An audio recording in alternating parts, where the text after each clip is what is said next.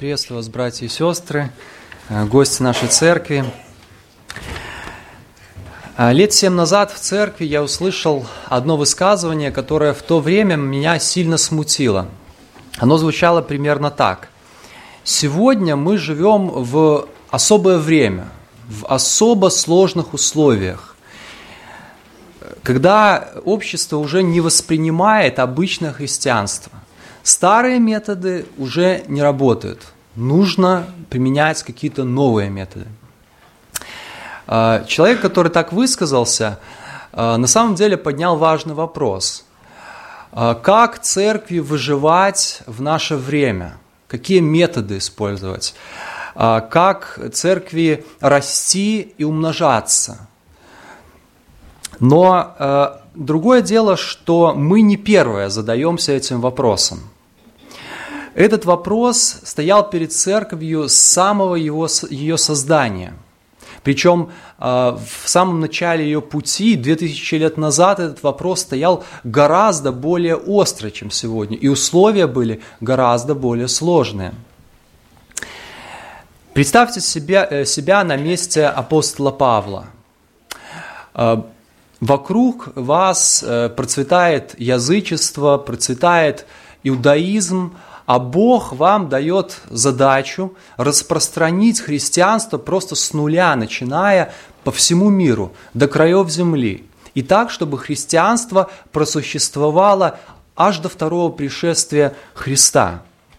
И это при том, что э, с самого начала церковь столкнулась с гонениями. И в результате э, и э, апостолу Павлу вот в, тако, в таком положении, в такой ситуации нужно было нести э, Божье Слово, распространять и насаждать церкви. А, и э, вокруг со всех сторон были те, кто противились христианству. Все было против него. И апостола Павла посадили в тюрьму, в конце концов, и он сидел в тюрьме, ожидая смертного приговора в тот момент, когда он писал второе послание э, свое к Тимофею. И вот в такой ситуации у него была задача распространить Евангелие до пределов, э, до э, краев Римской империи и по всему миру, который был в то время. А, и поэтому, когда в своем тюремном послании, втором послании Тимофею, апостол Павел дает нам наставление относительно роста церкви, то это плоды его долгих рассуждений относительно того, какие же методы являются наиболее эффективными в распространении э, веры, э, в умножении и росте церкви. Каким образом мы можем максимально быстро умножить свою церковь. И время показало, что апостол Павел не ошибался, что его стратегия – умножение роста церкви самое правильное, самое верное, потому что за считанное десятилетие церковь распространилась по всему миру. Э, апостол Павел выполнил свою задачу. И поэтому сегодня я предложил бы нам порассуждать над той стратегией, которую предлагает э, в послании к Тимофею апостол Павел – и вынести из этих рассуждений какие-то уроки и для себя. Что же нам сегодня нужно делать для распространения э, нашей веры и роста церкви? Давайте прочитаем э, второе послание к Тимофею, вторая глава, второй стих. Э, если есть слайд, да. «И что слышал от меня при многих свидетелях, то передай верным людям, которые были бы способны и других научить. Вот э, то распоряжение, которое оставляет Тимофей как завещание э, перед своей смертью. Он находился в тюрьме своему ученику Тимофею. Что слышал от меня при многих свидетелях, свидетелях, то передай верным людям. Это первое, о чем хотелось сегодня говорить. Мы не знаем, в каких обстоятельствах именно Тимофей слышал при многих свидетелях от апостола Павла, но это не существенно. Существенно то, что он слышал это от апостола Павла. И С самого начала этого послания, если вы вспомните первую главу, он утверждает свой апостольский авторитет – какими бы ни были дружественными, теплыми отношения между Павлом и Тимофеем, Павел все время исходит из того, что именно через него, через Павла, Бог напрямую открывает свою волю. И э, Тимофей со своей стороны должен слушать Павла и принимать к исполнению все, что он говорит. Э, если можно второй слайд – Для того, чтобы быть церковью, которая растет, которая умножается, нам необходимо иметь апостольское учение в основании всей нашей деятельности, всего, что мы проповедуем, э, всего, что мы э, делаем э, и о чем мы говорим. Мир сегодня обвиняет нас в отсталости – Мир обвиняет нас в игнорировании проблем, которые реально волнуют людей сегодня. Мир говорит нам, что если мы э, не э, оторвемся от наших пыльных книжек, если мы не, э, если мы не вылезем из средневековья наконец-то, то он обидится очень сильно на нас, то он э, перестанет с нами дружить, то он удалит нас там из Фейсбука, из контакта. Нам срочно нужно менять э, свое послание к этому миру. Нам нужно его как-то модернизировать. Философы, социологи в один голос утверждают, что церковь ожила, ожидает э, просто э, вымирания, исчезновения, если она не перестанет э, проповедовать эти устаревшие доктрины о грехопадении, о искуплении, э, о воскресении из мертвых. Но на протяжении всей истории Бог давал истинной церкви понимать ложность вот таких утверждений, ложность таких предсказаний. Бог давал истинной церкви держаться чистого апостольского учения. И в результате этого церковь не умерла, церковь продолжала существовать, она росла и умножалась. Мартин Ллойд Джонс, один из самых известных э, проповедников середины 20 века, большую часть 30-летнего э, периода служения за кафедрой э, посвятил изучению всего лишь четырех книг. Это послание к римлянам, послание к ефесянам, Евангелие от Иоанна и, и Деяния апостолов. И вот когда слушаешь его проповеди, они есть, э, а, они записывались на кассеты, когда слушаешь его проповеди, то не может не удивить, поразить его последовательность, с которой он проповедует. Что бы ни случилось, что бы ни происходило вокруг него, он продолжает стих за стихом изучать избранную книгу, не отклоняясь ни направо, ни налево.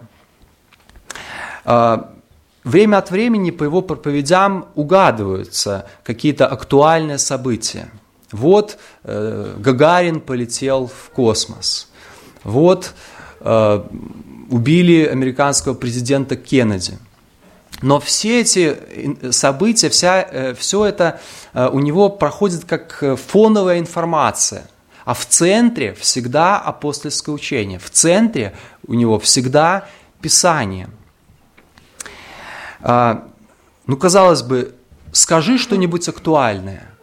А, начинается кубинский кризис, когда э, СССР разместила ядерное э, оружие в Кубе. Мир оказывается на грани ядерной войны. Ну скажи что-нибудь актуальное. Как-то успокой людей, кому нужна твоя доктрина в такое время. Но именно в это время Э, Мартин Ллойд Джонс проповедует серию из 37 проповедей на один только стих. От полноты его все вы приняли, и благодать на благодать. 37 проповедей на один только стих, кажется, совершенно оторваны от э, реальной ситуации, которая в то время была.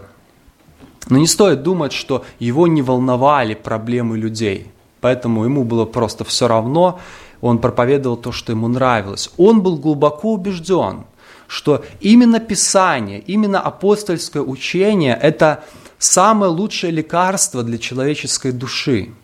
Это то, что дает ответы на самые болезненные, на самые глубинные вопросы, с которым сталкивается человек. Это то, что дает настоящее утешение в любых э, скорбях, в любых испытаниях. Друзья, если мы сегодня хотим быть актуальной церковью, которая отвечает на вызовы времени, которая притягивает к себе души, которая растет, которая распространяет свои пределы, которая влияет на наше общество, то в центре нашей деятельности должно быть апостольское учение.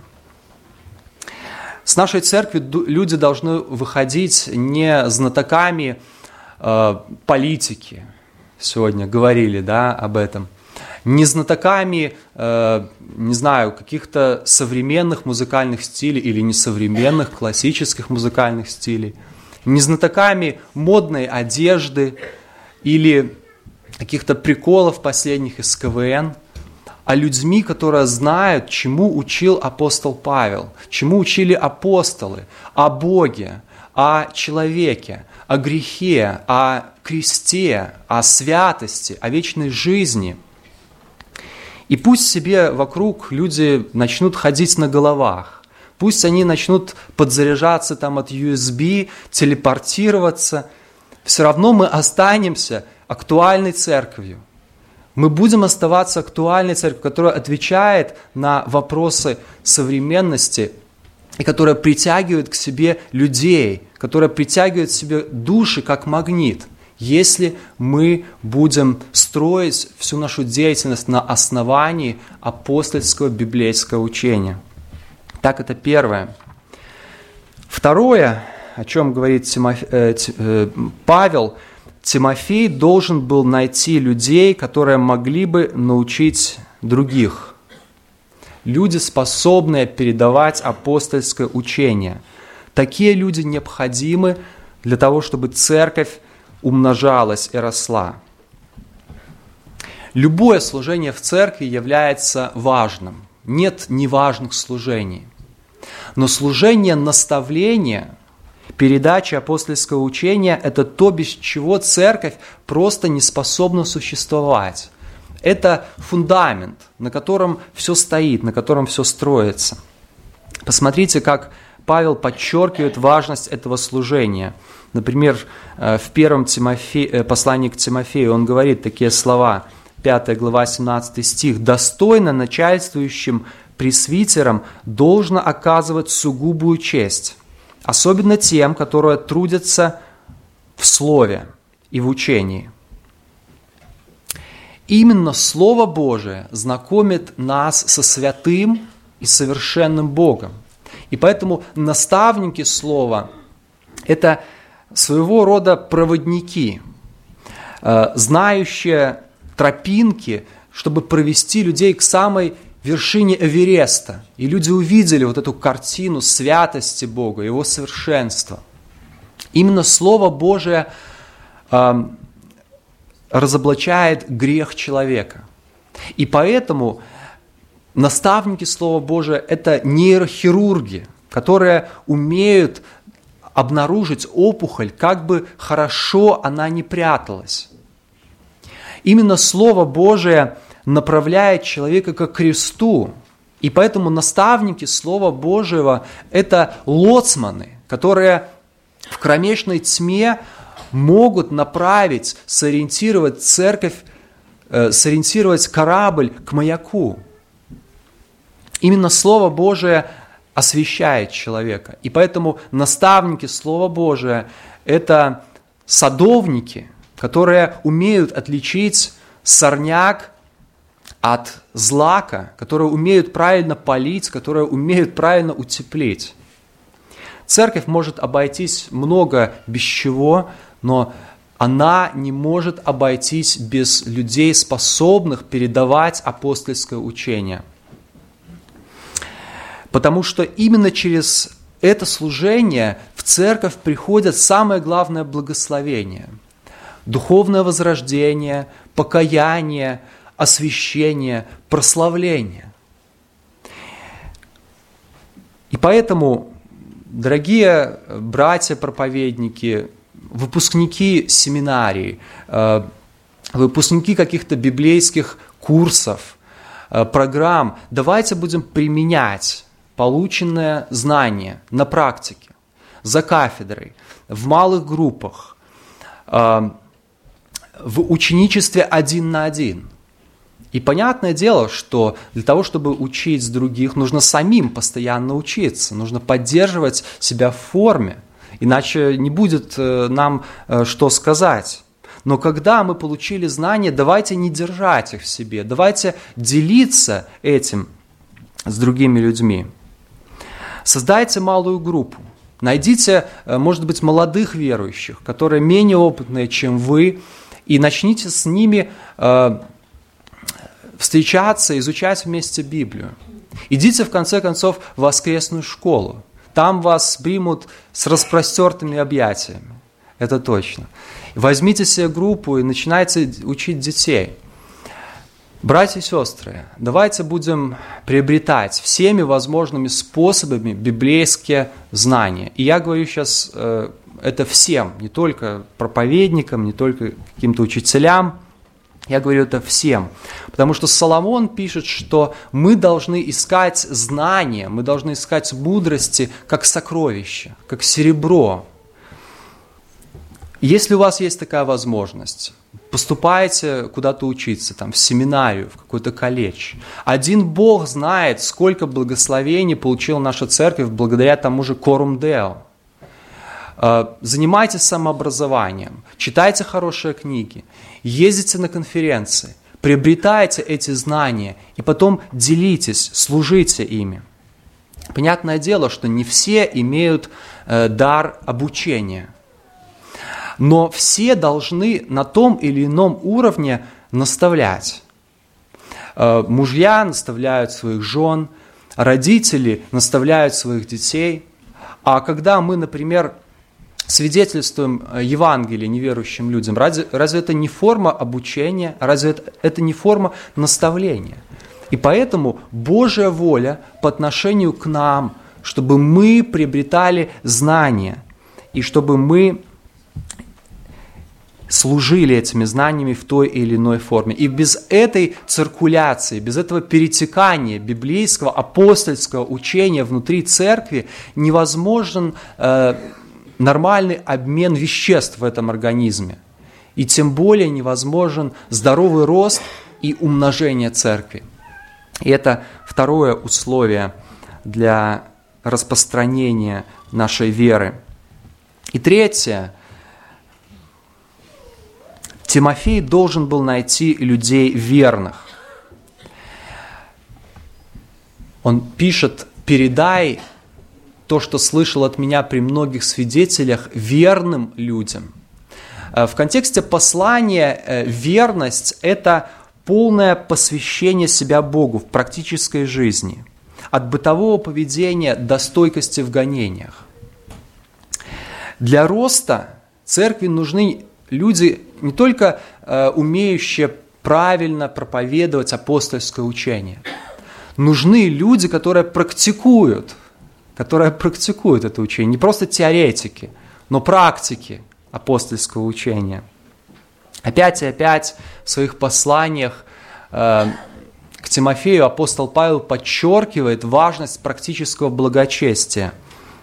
Например, он говорит, будь образцом верным, в слове, в житии, в любви, в духе, в вере, в чистоте.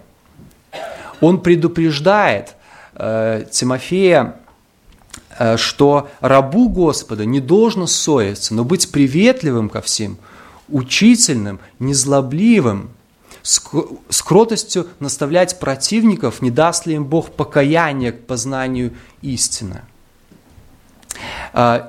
Из 15 требований, которые предъявляются к пресвитеру в первом послании к Тимофею, 14 э, относятся к характеру, 14 относятся к практической жизни. Только одно есть условие э, такое уникальное, которое должно э, которому нужно соответствовать пресвитеру, быть учительным. Остальное все относится к характеру. И э, не знаю, как вас, но меня больше всего, наверное, впечатляет э, именно вот это сочетание. Сочетание правильного учения, чистого апостольского учения и э, практической жизни того человека, который наставляет. Э, некоторые настолько хорошо, настолько правильно научились говорить о разных э, доктринах, там, например, о любви, э, что они чуть ли не находят корень квадратный от Божьей любви. Они чуть ли не измерили любовь по миллиметрам в высоту и длину и ширину. И тем не менее слушаешь слово и как-то оно застряет, как кость в горле. Если ты знаешь о человеке и его жизни, если ты знаешь, что в жизни этот человек не проявляет любви, если знаешь, что в жизни это э, человек с тяжелым характером, э, мелочный, зацикленный на себе, на своих проблемах, совсем другое дело, когда наставляет тот, кто действительно практикует в своей жизни апостольское учение – тот, кто являет пример э, практического благочестия. Вот почему Иисус учил как власть имеющий. Мы читаем такие слова. Я думаю, есть несколько ответов правильных на этот вопрос, но один из ответов заключается в удивительной гармонии между его словом и его делом, между тем, что он говорил, и тем, как он жил – я думаю, если э, походить за Иисусом с видеокамерой ну, вот один день, э, то можно было бы реконструировать потом с точностью э, то, во что он верил и то, чему он проповедовал, просто по его поведению, просто потому, как он себя вел. Э, он поднимался раньше всех – для того, чтобы молиться, для того, чтобы быть со своим отцом. Вот вам и проповедь о любви к Богу. Он спал во время бури, когда все были в панике. Вот вам проповедь о вере, доверии Богу. Он э, выгнал из храма продающих и покупающих. Вот вам проповедь о святости.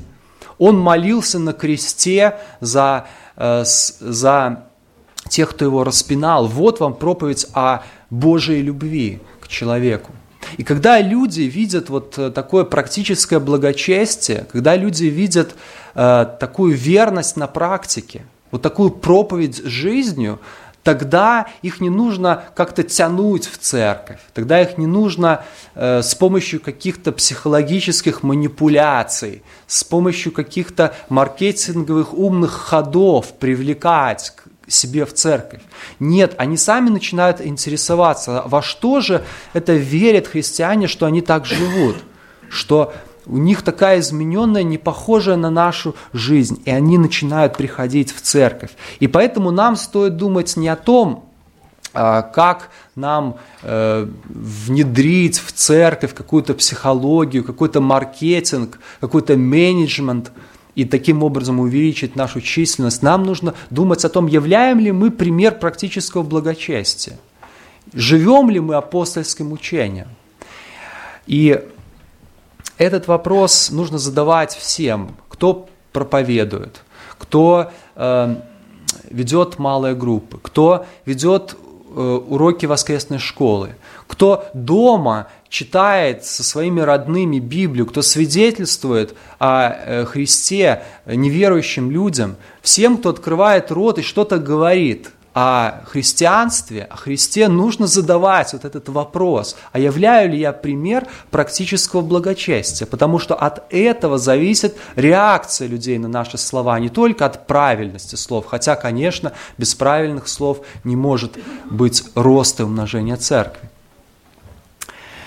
И поэтому вопрос Павла относится и к нам. Являемся ли мы верными? Проповедует ли наша жизнь о том, о чем проповедуют наши слова? Дорогой друг, сегодня мы э, рассуждали о том, что нужно, чтобы наша вера завоевывала новые сердца, чтобы она передавалась из поколения в поколение. Мы рассуждали вот от этой, об этой стратегии роста и умножения церкви, которую оставил нам Павел, и которая действительно покорила народы христианству, христианской вере. Это своеобразная цепочка спасения. И на первый взгляд может показаться, что это такая хрупкая цепочка, слабая цепочка, потому что э, в самом ее начале находится Иисус, которого распяли, апостолы, которые умерли мученической смертью, потом была церковь, которую гнали в нашей стране до самого последнего времени. Сейчас церковь э, в поругании находится. Неизвестно, что ожидает в будущем. И вот эта цепочка может казаться такой очень э, ненадежной, очень слабой. Но на самом деле, на самом деле, эта цепочка спасения самая э, надежная и самая прочная, что только есть в этом мире. Потому что ее держит в руках сам Бог Отец. И однажды Он возложит ее золотым украшением на голову своего возлюбленного сына – вот этих всех людей, которых Отец дал своему Сыну, которые остались верными Его учению. И поэтому, дорогой друг, подумай сегодня, в какой цепочке находишься ты. Либо в этой цепочке спасения, либо в какой-то другой. Либо ты связываешь свои надежды с чем-то еще, э, с какими-то людьми, с какими-то вещами, которые ты накапливаешь, с какими-то своими достижениями, которыми ты гордишься, и тебе кажется, что эта цепочка очень даже крепкая, очень даже такая надежная, что она крепко тебя держит, но на самом деле придет день, когда она разорвется, придет день, когда она лопнет, как нитка, она э, прогорит, как волосок над пламенем, и ты упадешь, и падение твое будет великим. Поэтому сегодня хватайся за цепочку спасения, становись в ряды людей верных, которые несут благую весть, которые несут вот этот огонь, которые распространяют христианскую веру. Присоединяйся к церкви, будь ее частью. И это самое э, надежное, самое безопасное положение, самое лучшее положение, которое только может быть у человека. Аминь. Давайте помолимся.